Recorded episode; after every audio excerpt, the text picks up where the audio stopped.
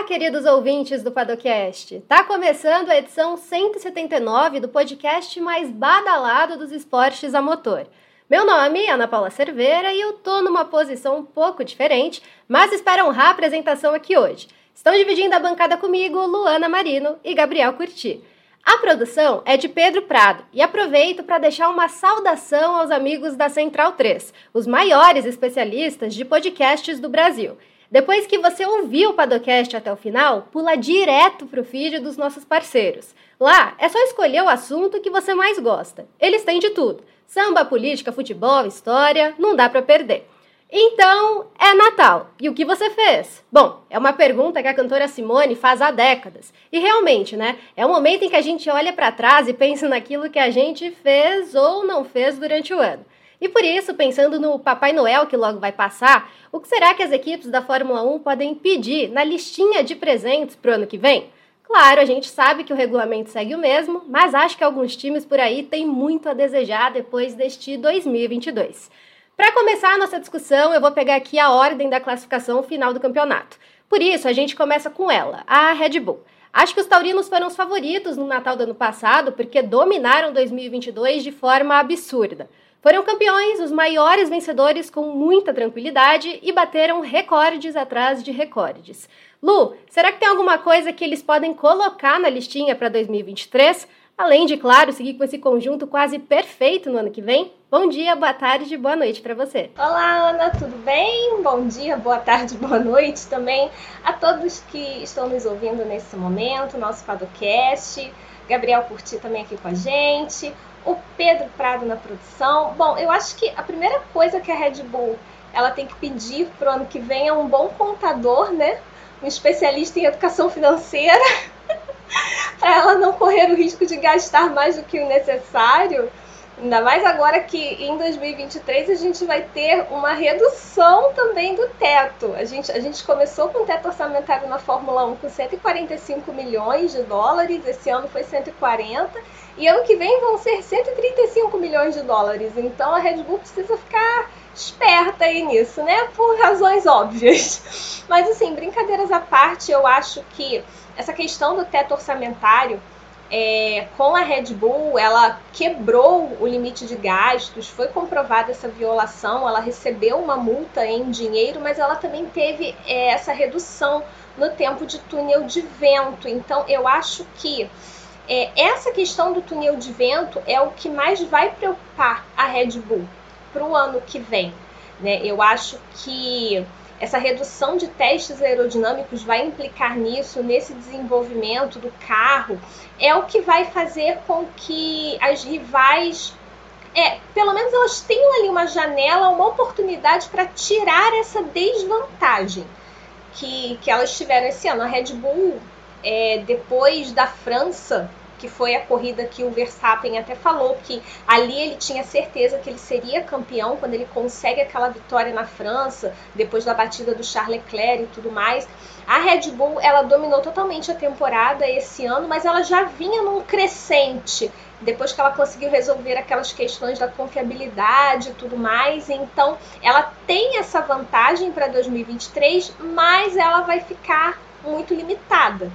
É, claro que não é uma limitação assim absurda, embora ela mesma tenha reclamado que ela, ela, ela sente raiva quando vê que é, esse desdém das rivais por conta dessa redução do tempo de túnel de vento. É sim uma, um, um fator, vai ser um fator, é muito significativo essa perda de túnel de vento. Ela já teria uma perda natural com relação à Ferrari, que foi a vice, de 5%, aí mais a punição o diretor técnico da Red Bull explicou que com essa punição, somando, a Red Bull ela vai ter menos 12% de tempo de túnel de vento, no mínimo comparado à sua rival mais próxima, que na classificação foi a Ferrari. Então ela precisa acertar a mão de primeira no carro.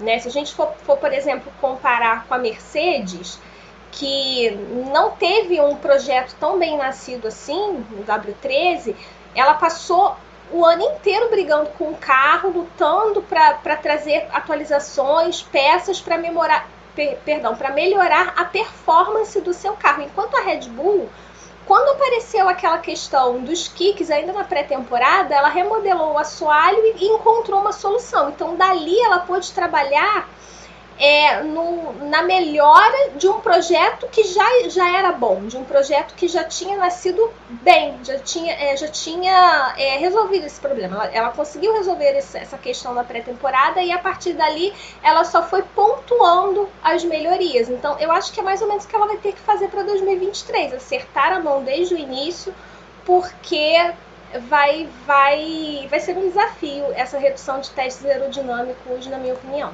Concordo bastante, Lu. Essa questão do segundo evento é algo que eles estão dando muita ênfase também. E além disso, teve toda aquela situação entre o Verstappen e o Pérez na reta final do campeonato. Você acha que é algo que pode desestabilizar essa maré de boa sorte taurina, H? Boa tarde, boa noite para você também. Oi, Ana. Bom dia, boa tarde, boa noite para você, para Lu, para o Pedro Prado. É um prazer estar aqui com você com vocês nesse, nesse, nesse podcast.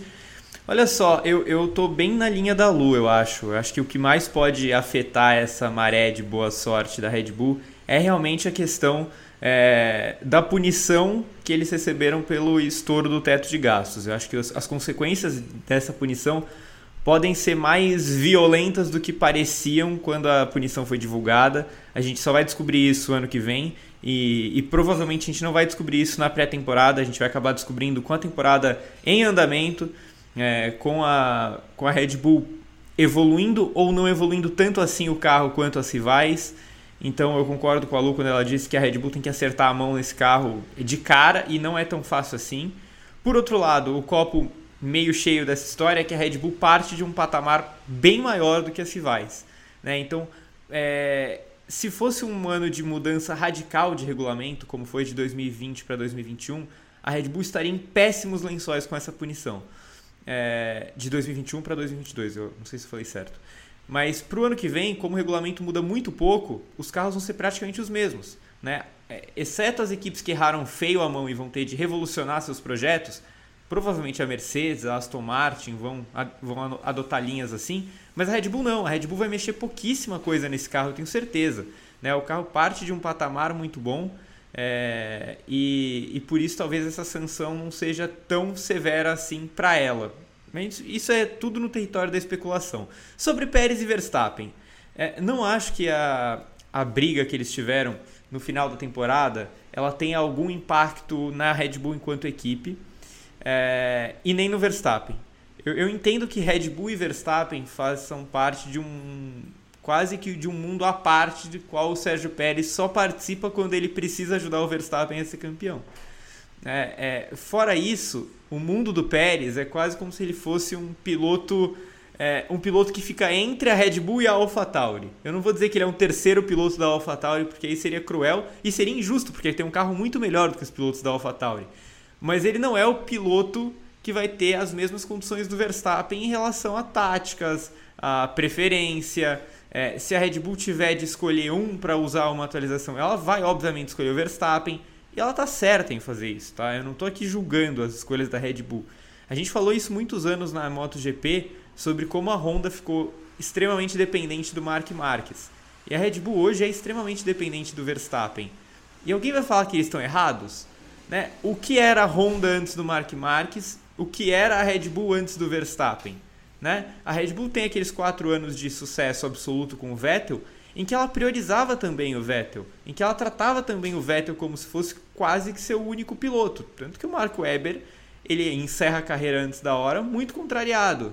Ele fica muito chateado com o tratamento que ele recebeu na equipe, é, especialmente com o que aconteceu em 2010, em que era um ano, era o primeiro ano de dominância da Red Bull e e a equipe toma algumas decisões em favor do Vettel, o Weber ainda arrebenta o ombro, enfim. A Red Bull é escolada em companheiros de equipe que se desentendem. A gente lembra recentemente, inclusive, de Ricardo e Verstappen na reta final da parceria dos dois, eles não se bicavam mais, né? Hoje eles estão amigos, ai, seria ótimo se Ricardo voltasse, ai, como eu queria voltar para a Red Bull.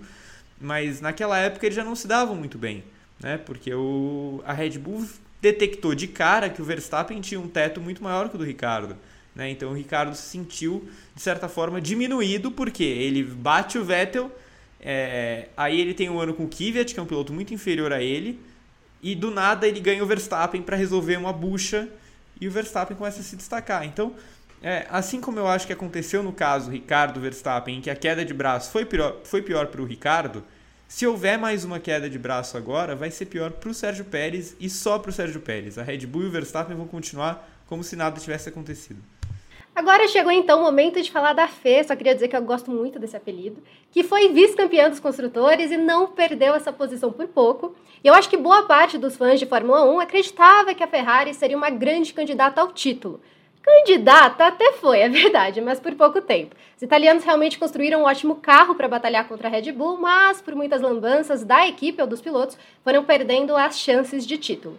Acho que por esses motivos a Ferrari acabou sendo uma decepção, né, Lu? Eles mesmos admitem que tem muitas coisas a resolver, mas o que você acha que tem de ser a prioridade para o ano que vem? Olha, tem, tem um ditado que fala que quem vive de passado é museu, né? Mas eu acho que há momentos que você é, é, olhar para trás é um exercício bom. E eu acho que a Ferrari tem um passado muito interessante e que vale a pena ser revisitado em alguns momentos, principalmente nesses momentos de crise. Sabe, o que, que deu certo para a Ferrari que não está encaixando agora? Para mim, em primeiro lugar, é comando. Eu acho que a Ferrari ela tem um problema muito sério ali de gestão de corrida, principalmente. É, a, gente, a gente é, viu algumas cenas nessa temporada que numa equipe que, que, por exemplo, não, não são cenas que você vê na Mercedes ou que você vê na Red Bull, como aquela questão do Binotto lá apontando o dedo para o Leclerc, depois de uma corrida em que o Leclerc perdeu, perdeu a corrida por conta de um erro de estratégia da equipe e tudo mais, e ele estava super contrariado, quer dizer, aquela cena especificamente não é o tipo de coisa que você resolve ali na frente de um, de um monte de jornalistas que vão ficar especulando o que quiser, né? Você tem uma imagem, você especula qualquer tipo de coisa a partir do momento que você tem aquela imagem. Então eu acho que primeira coisa, comando, é, eu tenho a sensação, às vezes, que as peças na Ferrari elas estão fora de lugar. E aí eu vou, eu vou citar o Binotto novamente, né? Que o Binotto, chefe de equipe, não foi um chefe de equipe tão bom assim, né? Depois de quatro temporadas, ele, ele, ele teve muitos altos e baixos, mas o Mattia Binotto é um excelente engenheiro. É um excelente engenheiro de motor. Então eu acho que a perda dele para a Ferrari é um ponto complicado eu não, eu não, não ia abrir mão de um cara como o Binotto no meu time. Então, se você olha, por exemplo, mas foi até aquilo que o próprio Christian Horner falou também é, com relação à Ferrari. Ele vê a Ferrari muito como um time, um time nacional, né? Como se fosse até um time de futebol, e é verdade, tem, tem essa coisa da, da paixão. A Ferrari é muito, muito passional, o italiano é muito passional. E se você não vai bem como chefe de equipe, não adianta que é igual técnico de futebol quando o assunto é Ferrari. Você acaba perdendo o cargo e tudo mais, foi o que aconteceu, né? Então a gente tem, por exemplo, equipes como a Mercedes, a Red Bull, que tem uma estabilidade, na Ferrari não acontece isso. Então eu vejo um problema de comando muito grande na Ferrari. E a Ferrari também, em segundo lugar, eu acho que ela tem que olhar para sua confiabilidade. A F175 se mostrou um carro muito bom, muito versátil, mas um carro frágil. O motor da Ferrari mostrou problemas ao longo da temporada. Começou muito forte, as equipes clientes da Ferrari começaram um ano muito bem, muito fortes, mas ao longo da temporada esse motor foi mostrando problemas. Então acho que é mais um ponto aí que ela precisa se preocupar, que ela tem que cuidar, tem que olhar com atenção. E para poder resolver tudo isso, porque eu acho que a Ferrari ela tem um conjunto capaz de brigar pelo título em 2023. Se brigou esse ano aos trancos e barrancos, até certo ponto, eu acho que se acertar essas peças, ela consegue também brigar em 2023. Pegando o gancho do falou, Gá, o Binotto agora é de fato uma peça fora da Ferrari. Eu queria saber se essa mudança era necessária também, na sua opinião, e se você concorda com a Lu, que talvez o principal problema, ou talvez o que eles precisam resolver para 2023, seja o comando da equipe. Não, com certeza, concordo plenamente. Eu acho que é, o, o Binotto tem seus méritos pela porque ele esteve à frente de um projeto que, em termos de performance, é um projeto muito bem sucedido. Né? A Ferrari é, cresceu a olhos vistos de 2020 para 2021, de 2021 para 2022. É, isso depois dela ter passado por uma polêmica muito grande em 2019, Né? A Ferrari vinha de 17 a 18 em que ela de fato brigou pelo título. Aí em 19 ela tem um carro que era um carro esquisito, porque era um carro voador, mas que algumas pistas ele não rendia nada. É, e aí descobrem que o carro tinha uma certa irregularidade no seu motor. É, a Ferrari toma uma punição que ela é absolutamente obscura, ninguém sabe o que aconteceu naquela punição. Só que o carro de 2021 é uma bomba, né, é horroroso. O carro de 2020 é muito ruim, o carro de 2021 é ruim também, mas é menos pior que o de 2020. É, e em 2022 a Ferrari quando teoricamente ela deveria ter um carro para brigar ali pelo vice-campeonato, ela começa o ano com um carro campeão. A Ferrari teve um carro campeão em mãos durante boa parte do campeonato. Ela nunca de fato se portou como uma equipe campeã, mas ela teve em determinados momentos do ano um carro campeão. É... E, e aí, para ela virar de fato uma postulante ao título, ela precisa sim de uma reestruturação interna a reestruturação começa com o Mattia Binotto saindo, mas eu acho que outras peças precisam ser mexidas também. Eu acho que a Ferrari tem problemas com engenharia de pista, a, a Ferrari tem problemas com estrategistas, né? Então, é, tanto os trabalhos de estratégia quanto os dos engenheiros diretos do Leclerc e do Sainz são postos que deveriam, no mínimo, no mínimo, estar sendo muito questionados. Na minha visão, eles deveriam ser trocados, os três, mas enfim. É, são peças que eu entendo que deveriam cair junto com o Binotto. Né? Acho que o Lohan Mekis, dos principais ali, seria o único que eu manteria, porque ele é um cara que vem logo abaixo do Binotto e ele não tem relação direta com as besteiras estratégicas que a Ferrari fez tanto esse ano. Então, eu entendo que ele poderia ficar de fato. É, acho o Frederic Vasseur um bom nome, é, ainda que seja um cara com experiência em time bem menor, tal não seria o meu nome ideal, eu, eu acho que eu promoveria o Mequis, mas enfim, é, é um bom nome que a Ferrari tem em mãos, mas ela precisa pensar também na reestruturação é, da parte de engenharia de pista e de estratégia. Eu acho que isso é uma coisa que está gritando para a Ferrari fazer, tomar alguma atitude. E, e, talvez o Vassor seja o cara para tomar essas atitudes, né? Porque quem deve mexer nessa área é o chefe da equipe. Se a equipe fica sem chefe, quem que vai mexer nisso? É, e só para fechar, né, você abriu falando que a Ferrari de certa forma, foi candidata ao título. Se for candidata, candidata foi, né? De fato, né? A Soraya Tronic foi candidata à presidência do Brasil, né? É, eu acho que a Ferrari precisa de um pouco mais do que isso para o ano que vem. Amiga, concordo plenamente com você. E se a Ferrari foi uma decepção pelo que ela tinha em mãos em 2022, eu acho que a Mercedes foi uma decepção justamente por não ter um carro competitivo. A equipe das flechas de prata sofreu muito com o W13 ao longo do ano. Lewis Hamilton não pegou a mão do carro, já disse mesmo que não vai sentir falta dele, inclusive, enquanto George Russell foi uma boa surpresa em seu ano de estreia com os alemães. Lu, W13 é a mudança necessária para a Mercedes em 2023, 20, perdão, 2023, mas obviamente, como você disse, não dá para jogar todo o trabalho no lixo, né? É, não dá, não dá para jogar tudo no lixo. Dá para jogar mais ou menos. dá pra, dá fazer uma seleção, assim. Eu acho engraçado porque o Toto Wolff deu uma declaração essa semana é, falando que ele, ele, se orgulhava, tinha orgulho desse design que a Mercedes criou, que a, essa inovação que a Mercedes trouxe para o W13, da, das entradas de ar estreitas, né, que, que, a gente apelidou de zero pod tudo mais. A gente é imprensa, né, a gente apelidou de zero pod, que ele se orgulhava da ousadia. Assim, eu, eu vou ser muito sincera, eu acho que essa declaração do, do Toto Wolff, para mim, soa muito mais um orgulho no sentido negativo do que um orgulho nesse sentido de não, é, isso aqui é, é o fruto do nosso trabalho bem feito, do nosso esforço, da nossa dedicação. Para mim, isso é aquele orgulhoso que não quer dar o braço a torcer, que não foi, muito, não foi tão bom assim. Mas ele não, não quer de maneira nenhuma admitir. E eu acho que falta um pouco isso, às vezes, para Mercedes, ela ser clara, sabe? A gente vê o Hamilton, é, como, como você falou, o Hamilton dizendo que é um carro para esquecer. E aliás, o Hamilton esse ano ele falou muito mal desse carro, muito mal do W13. Ele foi o que mais apanhou, né? Ele apanhou literalmente desse carro. No, no GP do Azerbaijão ele saiu todo torto, de tanto que o carro quicava, de tanto que o carro pulava. E é um carro muito refém do tipo de pista.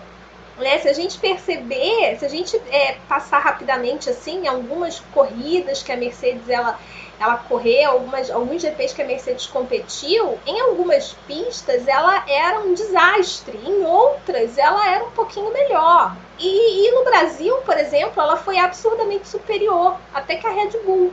Mas eu acho que muito mais por problemas da Red Bull do que por pela Mercedes realmente ter sido um time imbatível naquele fim de semana. Mas foi um domínio que mostra que tem ali um potencial nesse carro, tem alguma coisa escondida. Só que o Toto Wolff também já falou que vai mexer nesse layout.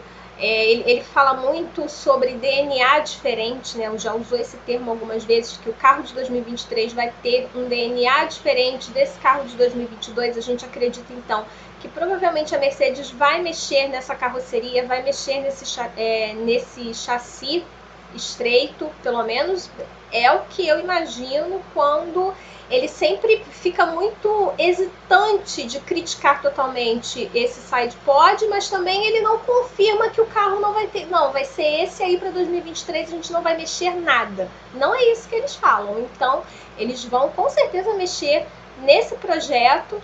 E a Mercedes ela precisa de um carro onde ela possa mexer apenas configuração, configuração, acerto. Às vezes você mexe no downforce, a pista pede um carro com menos downforce, mais downforce e tal. Não, por exemplo, num, fim de semana que eu não vou lembrar agora qual, que a Mercedes apareceu com um buraco no assoalho. Porque ela fazia de tudo para o carro parar de quicar e tal, ter performance. Então, é, esse carro realmente para mim foi um desastre. Mas é um desastre que você pode pegar e adaptar para o ano seguinte. Eu acho que, como eu sempre brinco aqui para encerrar, a Mercedes já sabe o que não fazer para 2023. Concordo completamente também, Lu. E é por isso, justamente por esse comentário da Lu, que eu acho que a Mercedes não foi Mercedes que a gente esperava em 2022, justamente pelos últimos anos na Fórmula 1. Para você, Gá, qual tem de ser a prioridade da Mercedes? Realmente é colocar o carro lá na fábrica para não fazer isso, não voltar a fazer Com isso certeza. no futuro? A prioridade da Mercedes tem que ser é, trabalho árduo em cima desse carro e eu acho que é, é quase uma revolução que tem que ser feita aí, porque a gente, a gente pega o final da temporada e a Mercedes de fato teve alguns momentos em que o carro deu sinais de vida, mas em pistas muito específicas. Não foi uma um crescimento linear e toda semana a Mercedes era melhor e se você colocar a Bélgica semana que vem a Mercedes vai brigar pela vitória. Não vai. Não vai. Se você colocar o Brasil semana que vem ou o México, talvez aconteça. É bem provável. Mas se você colocar a Bélgica, a Itália, a Mercedes não vai brigar pela vitória com aquele carro. Não tem mais da onde extrair dali. Então eu acho que muita coisa precisa ser modificada nesse conceito da Mercedes. Eu concordo plenamente com o que a Lu falou sobre a Mercedes ter orgulho é, é, muito mais ser orgulhoso no pior dos sentidos, de fato. Não querer dar o braço a torcer, não querer admitir que falhou, que teve um ano abaixo. Acontece, óbvio, acontece com todo mundo. É, mesmo com uma equipe octacampeã seguida dos construtores, acontece uma coisa dessas. É, mas também me pareceu muito esse orgulho no pior dos sentidos da palavra mesmo. É, eu, eu, eu vejo a temporada 2022 da Mercedes principalmente olhando pelo lado do, do carro, né? Assim, o que, que se tem de positivo da Mercedes em 2022? Eu acho que a parte da resiliência é uma parte interessante. De fato, a Mercedes não desistiu desse, desse campeonato em momento algum e continuou evoluindo esse carro até o final, é, até para tentar levar o máximo de coisas possíveis para 2023. E isso eu acho louvável. O ponto mais positivo, disparado, é a dupla de pilotos que a Mercedes tem. Porque por mais que o Hamilton não tenha tido um campeonato no nível dos campeonatos anteriores que ele teve, ele continua sendo Hamilton, ele continua sendo o piloto do grid atual, o maior de todos. Né? Então a Mercedes tem o maior piloto do grid atual e tem um cara que foi, muito possivelmente, para muita gente, o segundo melhor piloto da temporada, que foi o George Russell, logo no primeiro ano dele de Mercedes. Então a dupla de pilotos é uma notícia muito boa para a Mercedes. É, assim como o fato da equipe não ter desistido nunca e ter continuado trabalhando em cima desse carro. Agora, para o ano que vem, é, ela vai precisar mexer no conceito do carro. Não é só simplesmente ela trazer atualizações, ela mexer em asa, ela fazer um corte no assoalho, não sei o que. Não vai dar certo. Ela precisa de fato achar alguma saída para se aproximar de maneira realista da Red Bull é, em todos os finais de semana. Então, não dá para ela ficar contando com a sorte de um final de semana ela tira a diferença, em três ela toma uma desvantagem gigantesca. Então, é, ela vai precisar mexer bastante nesse, nesse conceito do carro. O, o W13 me lembrou muito, durante o, o ano, é, me lembrou muito um, aquele tipo de funcionário meio vagabundo que precisa tomar uma chamada para começar a render. É, porque era sempre assim que, que acontecia. O, a Mercedes falava: ah, não, acabou. Esse carro para o ano que vem não tem a menor chance, a gente vai jogar ele no lixo. Aí a Mercedes ficava em segundo na corrida, hum, talvez a gente tenha achado uma saída. Aí fica em nono no fim de semana seguinte. Ah, não, eu tenho vontade de tacar esse carro no mar. Aí, aí vai, larga em terceiro. Então me parecia muito aquele funcionário que precisa ficar tomando chamada o tempo inteiro para render alguma coisa. Mercedes não pode ficar dependendo desse funcionário. Mais uma ótima analogia de Gabriel Curti no Padocast aqui. E eu, vamos então falar agora da quarta força do campeonato. Eu acho que a Alpine realmente surpreendeu, construiu um carro rápido e mais uma vez tinha como grande trunfo a dupla de pilotos Esteban Ocon e Fernando Alonso. Mas a verdade é que o time francês teve problemas de confiabilidade ao longo do ano, sobretudo com o espanhol que não poupou críticas, como a gente bem conhece o Alonso. No ano que vem é Pierre Gasly quem vai ocupar a vaga do bicampeão. Lu, esses muitos problemas e abandonos da Alpine preocupam? E será que a chegada do Gasly é um desejo que eles já podem riscar da listinha? Ah, eu acho que sim. Essa, essa questão do Gasly aí até porque é, é muito difícil substituir Fernando Alonso, né? Vamos ser sinceros. Poxa, cara, cara tem moral, né? Ele pode, pode ser aquela figura excêntrica que, que alguns amam, outros odeiam, mas é um baita piloto. O cara é, é, é genial. Ele entende muito de carro, ele tem feeling de corrida muito bom. Então, substituir o Alonso não é fácil. E eu não posso também dizer que o Gasly vai ser aquele cara que vai chegar na Alpine e vai ser o substituto perfeito para o Alonso, porque eu acho que esse cara, assim, para substituir o Fernando Alonso numa equipe, nossa, eu acho que eu acho que são pilotos talvez ali da mesma prateleira, sabe? Mas o Gasly é uma adição muito importante para a Alpine, na minha opinião. A Alpine está com uma expectativa muito grande em torno do, do Gasly principalmente em termos técnicos, ela destacou isso, ela andou fazendo elogios a esse trabalho técnico que o Gasly desempenhou junto com a AlphaTauri. Então, a Alpine ela tem uma expectativa é, em torno do desenvolvimento desse carro e tudo mais, de como o Gasly pode agregar a isso, porque ela tem um carro muito bom nas mãos, mas ela tem algumas coisas que precisam melhorar ali. Você falou, por exemplo, dessa questão dos abandonos do Alonso, né? A confiabilidade é uma coisa que preocupa, sem dúvida. É, é sempre preocupante a confiabilidade. O Alonso ele teve três abandonos por quebra de motor e outros três abandonos por outros tipos de quebras no carro, né? Teve vazamento de água, aí teve aquela, aquela cena em Imola que ele ficou com aquele buraco no chassi porque por conta de um contato que ele fez durante a corrida com outro carro e aí rasgou a lateral. Quer dizer, mostra uma fragilidade um pouco anormal do carro, né? Então são questões que a Alpine precisa trabalhar. Né? Ela tem um carro bom, ela tem um carro promissor nas mãos, mas são questões que precisam ser, precisam ser trabalhadas. Tem uma boa expectativa aí com a chegada do Gasly, é um bom piloto, é um piloto rápido, é um piloto que se destacou muito, é, mesmo lá na AlphaTauri, que é uma equipe horrorosa, o que deu para fazer, ele fez.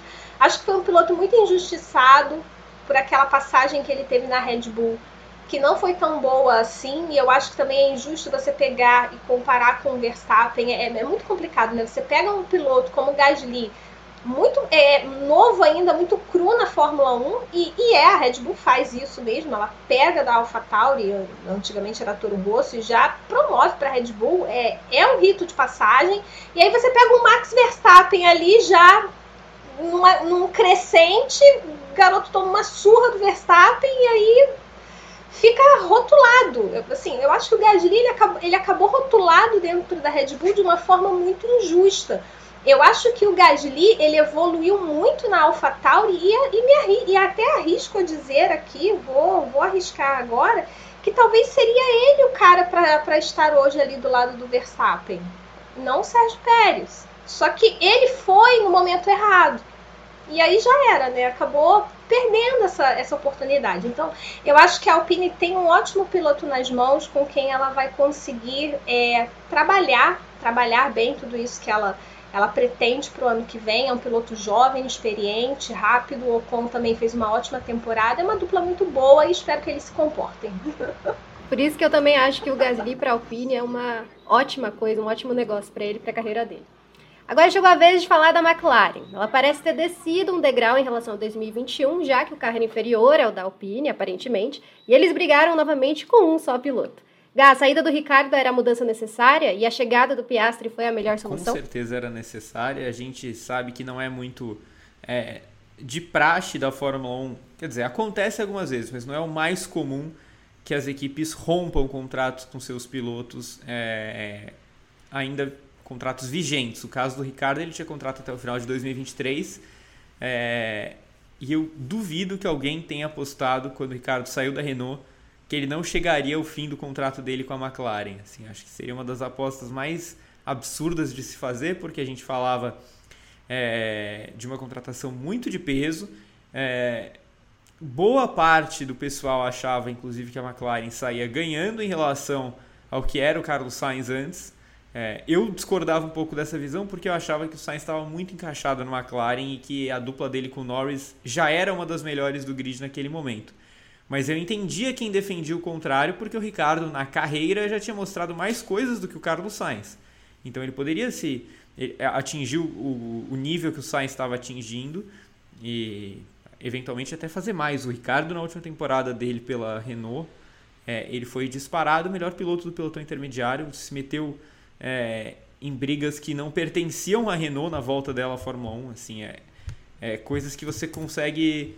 É, se você falar hoje, por exemplo, que o, que o Gasly ou que o Ocon vão terminar o campeonato ano que vem em quinto, a gente vai falar, pô, tá maluco, né? Não tem como isso acontecer. O Ricardo foi quinto com a Renault em 2020. Então, ele chegou na McLaren é, sob fortíssima expectativa é, e não correspondeu em momento algum. Né? É, a vitória de, do Ricardo no GP da Itália de 2021 ela tem que começar a ser tratada, vai ter que ser tratada pelos livros de história da Fórmula 1 como uma vitória mais absurda do que a do Pastor Maldonado em 2012. Porque 2012 é uma temporada que deu brechas para aquilo acontecer o tempo inteiro. Né? A gente começa, começa a temporada de 2012 já com vitórias de é, Ferrari, Red Bull, Mercedes, McLaren. É, depois tem vitória da Lotus, tem vitória da Williams e a Sauber não ganha por um detalhe. A Force India não ganha por um detalhe também. Então, oito equipes poderiam tranquilamente ter vencido corridas em 2012.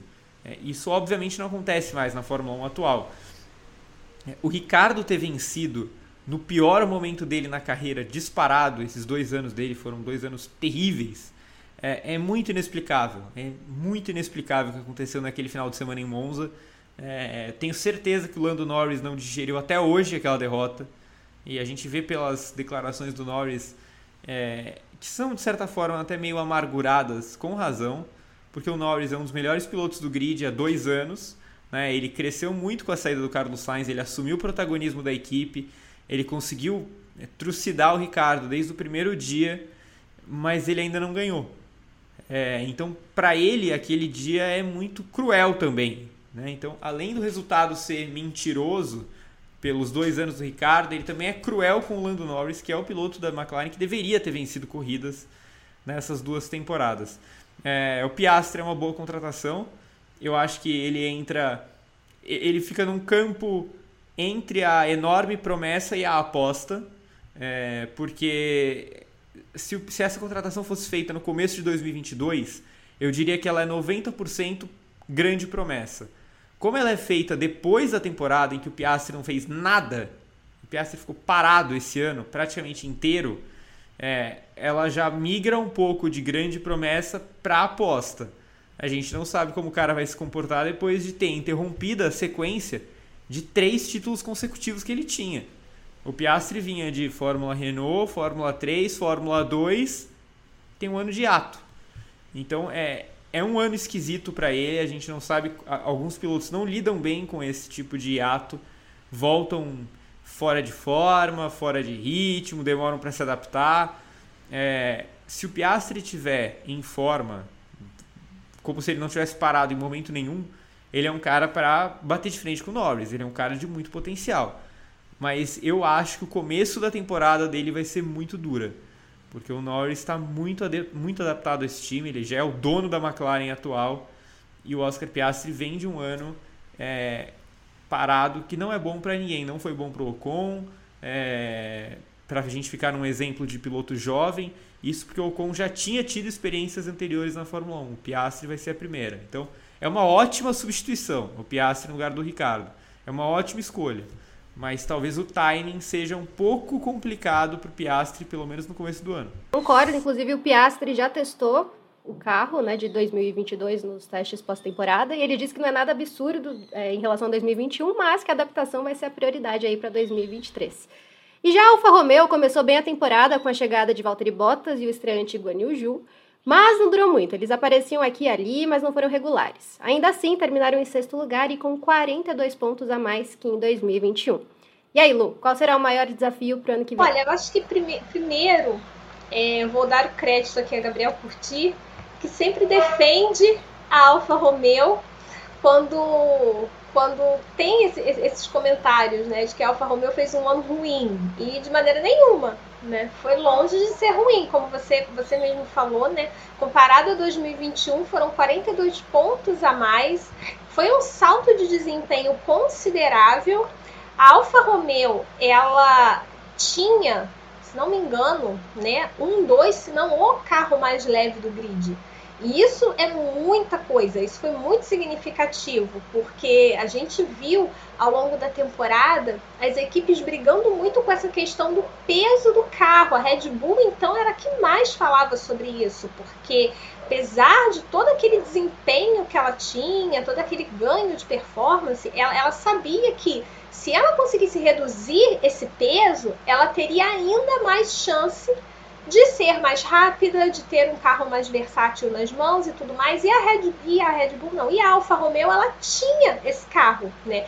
Eu acho que talvez um pouco dessa frustração nessa temporada venha por isso, porque o carro era muito bom. E aí a gente olha para a tabela e vê ali a Alfa Romeo empatada com a Aston Martin, que começou o início do ano bem ruim, mas teve um progresso ali na parte final, principalmente ali na parte final da temporada, a Aston Martin evoluiu muito. Então acabou ali empatada com a Alfa Romeo na classificação. Quando a gente olha diante do carro, você pensa, poxa, poderia ter sido melhor? Poderia ter sido melhor. Mas foi um ano muito forte. Eu acho que muito isso por conta da chegada do, do Valtteri Bottas. Eu acho que nosso Val querido, ele tem uma bagagem muito interessante. Poxa, ele passou pela Mercedes durante, durante anos. Eu acho que isso é uma coisa que vale muito num currículo. Então, era, era um piloto experiente, era um piloto que teve uma passagem por uma equipe de ponta que dominou a Fórmula 1 durante tanto tempo, foi o líder desse time esse ano, então eu acho que a chegada do Bottas representou muito desse progresso. E eu acho que o Guanyu Joe foi um bom estreante. Eu não acho que o Joe ele foi um estreante é, ruim. O Joe ele teve abandonos por quebras, algum, alguns abandonos, é, se não me engano, foram quatro abandonos que ele teve ao ano por quebras, e as duas vezes que ele abandonou por conta de acidente não foi culpa dele foi aquele acidente absurdo que ele teve na Inglaterra e ele se envolveu com o Latifi. Foi numa corrida noturna que agora me fugiu, mas foi uma corrida noturna que Lala não viu o, o Joe e né, o Joe foi acertado ali Singapura, é isso. Foi uma corrida. Foi, eu lembrava que era uma corrida noturna. E aí nosso, nosso Guan Yu Zhou, infelizmente, abandonou. Então, assim, quando você olha para esses resultados, um piloto estreante que pontuou, sofreu com a confiabilidade do carro e os acidentes onde ele estava envolvido ali não foram culpa dele, eu não consigo olhar e dizer que o Joe foi um mau estreante no ano. Eu acho que, por exemplo, a temporada do Tsunoda foi mais complicada. E o Tsunoda não foi, não era um piloto estreante esse ano, era o segundo ano dele de Fórmula 1. Então eu acho que talvez, é, respondendo a sua pergunta, né, o que, que a Alfa Romeo pode fazer para melhorar ainda mais, eu acho que parte vai vir do Joe. Eu acho que o Joe ele é bom, mas ele precisa melhorar, melhorar a classificação. A classificação dele é um, é um ponto ainda, é um fator. Acho que se ele acertar a mão na classificação, ele consegue fazer corridas melhores, ele consegue acompanhar mais o ritmo do Bottas, que foi bem, eu acho que foi dentro daquilo que a gente esperava, e isso vai ajudar muito a Alfa Romeo a continuar nesse progresso. Eu acho que a Alfa Romeo é, é uma dessas equipes menores assim que tem um, um projeto bem amarrado para 2023 precisa só acertar alguns detalhes mesmo. Ela, ela já teve um grande progresso esse ano, comparado ao ano passado. Então, eu acredito que é questão de detalhes mesmo. E eu acho que o Joe vai fazer um bom 2023, sim. Eu acho que, é, passado esse susto aí da, da, da, temporada de estreia, e ele não passou mal por, por esse ano de estreia, ele passou bem por esse ano de estreia. Eu acho que a Alfa Romeo tem uma boa dupla para 2023 para poder é, crescer ainda mais na competição. Agora, em relação a Aston Martin, por mais que eles tenham melhorado no fim do ano, acho que foi terrível, né? Porque a Aston Martin sempre fala muito, gera muita expectativa e pouco entregou em 2022. Até chegaram a fazer um copia e cola lá do carro da Red Bull, mas também não funcionou muito. Da Aston Martin já disse que um dos grandes desejos era ter um cara como o Alonso em 2023. O que vai acontecer? Será que é o caminho para enfim evoluir? Eu até gravei um vídeo sobre o tema. Eu não sei se é, é o caminho para evoluir, mas eu acho que é a última chance da Aston Martin fazer qualquer coisa na Fórmula 1. É, a gente tem que lembrar que a Aston Martin, de todas as equipes do grid, ela é uma das pelo menos três mais vulneráveis a deixarem o grid algum dia. Porque a gente está falando de uma marca que ela não é uma marca tradicional na Fórmula 1. Ela é uma marca tradicional no automobilismo, mas não é uma marca tradicional na Fórmula 1. É, e uma equipe que ela não é de fábrica, diferentemente, por exemplo, da Alpine, e ela é comandada por basicamente um rico. Né? O que, que o Lawrence Stroll é para a Fórmula 1? Um rico. Né? Ah, ele é um empresário muito bem sucedido, ótimo para ele, mas no esporte ele é apenas um rico que gosta de corrida. É... E que banca o filho dele numa equipe há anos. Né? Só que se esse rico que banca o filho dele numa equipe se encher de ficar perdendo? A gente já viu isso em muitos esportes na história é, não só na Fórmula 1, mas é, milionários que entram de cabeça achando que podem dominar o mundo e quando se deparam com a realidade simplesmente não gostam de brincar. Então pode ter uma hora que o Lawrence Stroll vai falar, pô, cansei dessa brincadeira. Né? Tá, tá ruim para mim ficar batendo no teto de gastos todos os anos, contratar gente de Mercedes, Red Bull e Ferrari, contratar o Vettel, contratar o Alonso e ficar em sétimo. Né? Então eu, eu, eu acho que a Aston Martin ela é uma equipe que ela é uma equipe com um potencial muito grande de ser uma equipe muito volátil, assim, de uma hora para outra ela resolver sair do grid e deixar a Fórmula 1 ver navios. Então, é, isso eu, eu acho mais fácil isso acontecer do que a Aston Martin de um ano para o outro virar uma potência, virar uma equipe campeã do mundo. É, de fato, o ano da Aston Martin é muito decepcionante. O resultado final ele é um pouco enganoso, sim, porque é, na segunda metade da temporada a Aston Martin é muito superior à Alfa Romeo e ela vai para 2023 com uma equipe muito melhor do que a Alfa Romeo, mas de novo, isso era uma obrigação, né? Isso não chega a ser um mérito, né? A Alfa Romeo é uma equipe que até esse ano ainda tinha orçamentos tímidos e uma, uma dupla de pilotos de um cara que vem em baixa de uma equipe, ele foi mega rebaixado da Mercedes. É, por um piloto com um piloto estreante, cheio de desconfiança, com a pecha de pagante, então a Aston Martin tinha que ficar na frente da Alfa Romeo, não tinha muita escolha. Né? E ela ficou atrás. Então não, não, vejo muitos méritos nessa reação, mesmo que ela tenha acontecido. A Aston Martin fala em, em ser campeã num médio prazo. É o mesmo discurso que a Alpine utiliza. Né? E, e aí eu fico me perguntando qual que é esse médio prazo. Porque a Alfa Romeo, a Aston Martin anos atrás, quando ela chamava Force India, ela teve momentos como quarta força do grid ela vira Racing Point, ela fica oscilando ali entre o quarto, quinto lugar. Aí quando ela teoricamente tem mais orçamento, tem mais dinheiro envolvido, tem mais ambição, ela fica em sétimo. Né? Então, até onde vai esse médio prazo? Tá dentro dessa expectativa ficar batendo e voltando? Eu acho que não. Eu acho que a expectativa da equipe era uma evolução gradual. Era ir passo a passo eu, eu, sou capaz de afirmar que a Aston Martin previa para antes de 2026, que vai ter a nova revolução da Fórmula 1, ela já previa estar andando num ritmo das equipes de ponta. Porque senão já não vira mais um médio prazo. Né? Então, para ela sonhar em ser campeã, ela primeiro precisa ser uma equipe que frequente pode e que vença corridas. E ela está longe disso. Né? Então, é, eu acho o Alonso uma ótima contratação. Eu acho que o Alonso é, em potencial, um dos três melhores pilotos do grid, com certeza, em potencial. Eu acho que ele ainda tem muita lenha para queimar e acho que ele foi brilhante em 2022. Ele é um cara que tem histórico de levantar equipes médias, ele fez isso na Renault, fez isso na Alpine, apesar do resultado final não ter mostrado. É, mas se o carro vier uma bomba de novo, é mais fácil o Alonso virar uma bomba relógio do que um cara que vai levar o time para ser campeão Concordo, o Alonso tem muita lenha para queimar, mas a gente não sabe até quando o Lawrence Stroll vai querer queimar lenha também na Fórmula 1, né?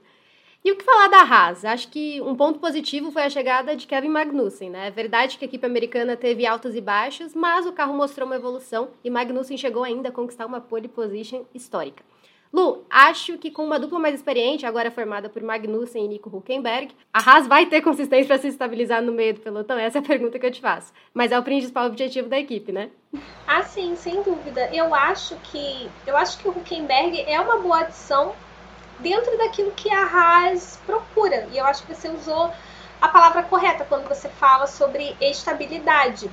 Né? A, gente, a gente viu esse ano a Haas sofrendo muito com isso e muito do lado do Mick Schumacher. O Mick Schumacher teve ali algumas corridas bem complicadas, acabou com o carro em três ocasiões, se não me falha a memória também. Porque e, e, dentro de uma Fórmula 1 agora que trabalha com limite orçamentário, isso é uma coisa muito preocupante. Então, eu acho que quando a Haas olha para o lado, vê essas ofertas de piloto e tem ali o Nico Huckenberg com histórico na Fórmula 1 e trabalhando é, nessa temporada que passou como piloto de teste e tudo mais, eu acho que ela vê um cara que pode suprir essa, essa necessidade que ela tem. E aí também vou dar o crédito a Gabriel Curti também, que também já defendeu o Nico Huckenberg em outras ocasiões aqui em programas do Grande Prêmio. Quando a gente olha para o histórico do Huckenberg na Fórmula 1, as temporadas que ele fez na Fórmula 1 são, são mais de 10 anos já na categoria, o Huckenberg ele fez temporadas muito equilibradas contra os, os, é, os companheiros de equipe dele. Né? Ele, teve, ele teve, por exemplo, como companheiro de equipe o Paul de Resta, o Sérgio Pérez na Força Índia, e foram foram duelos ali equilibrados, não foi, não foi lavada é, de classificação, resultado final de corrida. Ele teve o Sainz como companheiro de equipe também na Renault. Então, é um cara que não pode ser menosprezado. Ele tem a sua história, ele, ele tem a sua experiência e ele é um piloto que pode sim ajudar a trazer essa estabilidade para a Haas. É um piloto que tem experiência, tem bagagem. Eu acho que só, só de, de a Haas ter ali, de, só da Haas ter uma dupla de pilotos que consiga é, chegar ao final das corridas e busque essa zona de pontuação, eu acho que ela já vai é, progredir muito, ela já vai avançar muito nesse grid. A Haas também foi uma equipe que, comparando o que foi em 2021 e o que ela conseguiu em 2022, ela teve também um salto muito grande, principalmente ali na primeira perna da temporada. Depois até o próprio Magnussen também sofreu muito, teve, é, teve ali corridas bem complicadas e tudo mais, mas tem, tem uma expectativa ali, junto com a chegada com o Huckenberg agora. Só que é aquilo, né? Os dois já tiveram rusgas no passado, é uma das duplas explosivas. a gente não sabe como é que vai ser. Eu acho que a Haas também vai precisar ter ali um, um bom um bom gestor de crise, né? Qualquer coisa que acontecer, tomar ali à frente, mas é uma dupla muito promissora, é uma dupla muito experiente, né? Então acho que por isso é uma dupla muito promissora para a Haas ano que vem. E agora, por onde andou a AlphaTauri? É a grande questão aqui, porque a gente se pergunta até agora. Com certeza foi por um caminho bem torto. Depois de um bom 2021, a equipe teve um carro ruim ao longo da temporada e conseguiu pouquíssimos resultados. Gal, que a AlphaTauri pode pedir ao Papai Noel? Uma boa estreia do De Vries, um Tsunoda mais consistente, um carro bem melhor, tudo isso junto? É, tudo isso junto, eu acho. A AlphaTauri precisa pedir para ela ser refundada, eu acho. Essa equipe, é, é, essa equipe me incomoda muito também. Eu sei que a Evelyn Guimarães é a principal defensora do fim da AlphaTauri, Mas, mas essa equipe me, me irrita muito. Eu gosto muito da essência do time, de ser uma, uma base para a Red Bull. Acho isso muito interessante. Mas a partir do momento em que o time vai ser é, defendido em 2023 por Yuki Tsunoda, que definitivamente não é um talento para o futuro da Red Bull, não está sendo preparado para subir para a Red Bull, e por Nick De Vries, que não é um jovem talento por motivos de não ser mais jovem, é, eu acho que o conceito da equipe está completamente torto. Né? Então, a, até a essência da AlphaTauri foi modificada nessas últimas temporadas e, foi sacramentado isso para 2023, quando eles vão atrás do Nick De Vries, que vai estrear de fato como titular na Fórmula 1. Eu sei que ele já fez a corrida lá na Itália, com 28 anos. Né? Ele ainda é uma pessoa jovem, ah, mas piloto jovem ele não é mais. Né? Então, é, é, me, me, incomoda um pouco, assim como já tinha me incomodado quando eles contrataram Brandon Hartley, que inclusive era um ano mais novo do que o Nick De Vries. Olha, olha como as coisas mudam, né? Na época eu lembro que a, a Toro Rosso foi bombardeada, porque o Hartley era velho e não sei o que. E agora o pessoal tá achando lindo a contratação do Nick De Vries, que é mais velho do que ele. Eu, eu admito que eu fico um pouco sem entender muito os, os métodos. Agora, pensando apenas em qualidade, eu acho que o Nick De Vries é um bom piloto e tem condição de liderar essa equipe, porque eu não, não coloco nenhuma fé de que o Tsunoda vai ser um líder da AlphaTauri. É, acho que o Tsunoda é um piloto que vive de lampejos e, é, infelizmente, eu diria que vai ser sempre assim, porque é um cara que até é rápido, mas ele é muito errático. E, e tem finais de semana em que ele está completamente fora da casinha, né? Como diria Arthur Aguiar. Então, é, eu, eu não confio no Tsunoda liderando uma equipe. Eu acho que o Nick De Vries vai ser o líder da AlphaTauri. Mas eu também não confio tanto assim em Nick De Vries. Ou seja, minhas expectativas com a AlphaTauri são muito baixas. É, ela precisa de um carro melhor.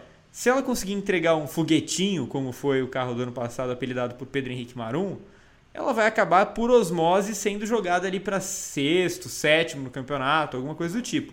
Mas se ela tiver com um carro desse ano, uma qualidade parecida, ela vai ficar mais perto, teoricamente, eu, eu acho, né? Mais perto da Williams do que de brigar com a Aston Martin, com a Alfa Romeo, com quem quer que seja. Concordo também, Gá. Enfim, chegamos a Williams, que teve o adeus de Nicolas Latifi e a chegada de Logan Sargent para fazer dupla com Alex Albon após mais um ano sofrível da equipe. Afinal, voltou a ser a lanterna da Fórmula 1. Lu, a lista da Williams deve ser meio grande, né? O que ela deveria focar? Olha, ali é complicado, né? Ali a Williams ela encerra mais uma vez como o pior carro do grid. Não é a pior equipe, aí eu concordo com o Gá. Eu acho que a pior equipe é a AlphaTauri. Mas a Williams ela tem o pior carro. Não adianta, o carro, o carro é muito ruim, o carro não rende carro não, não passa do Q3 e quando passa você fica tentando entender o que, que aconteceu para o carro ter passado do Q3. É impressionante como a Williams, desde 2018, que foi. É, 2018, na verdade, foi, foi quando ela começou a, a, ocupar esse posto de pior equipe do grid, pior carro do grid. Em 2017, a gente ainda vê a Williams ali no meio do pelotão e bem, digamos assim, bem como uma Alpine, como foi esse ano é, a McLaren, como foi ali um pouquinho mais atrás a Alfa Romeo, acho que nem tanto assim, ela estava até um pouco melhor. E aí, de repente, em 2018, a gente vê a Williams só ladeira abaixo. E não tem muita, assim, eu não tenho muita expectativa de melhora para Williams ano que vem, sabe? A gente vai ter aí uma mudança importante né, uma mudança de comando que já já já foi confirmada. Ela, é, ela tá sem, é, ela tá sem técnico. A gente, a gente vai ter uma mudança de comando, embora a gente não saiba quem vai assumir, né? O Yossi Capito ele vai deixar é, o comando da equipe após duas temporadas, então a Williams aí em busca de um técnico até o momento que nós estamos aqui gravando esse Padocast. A Williams ainda não confirmou quem vai ser o substituto do, do seu agora ex-chefe de equipe, né?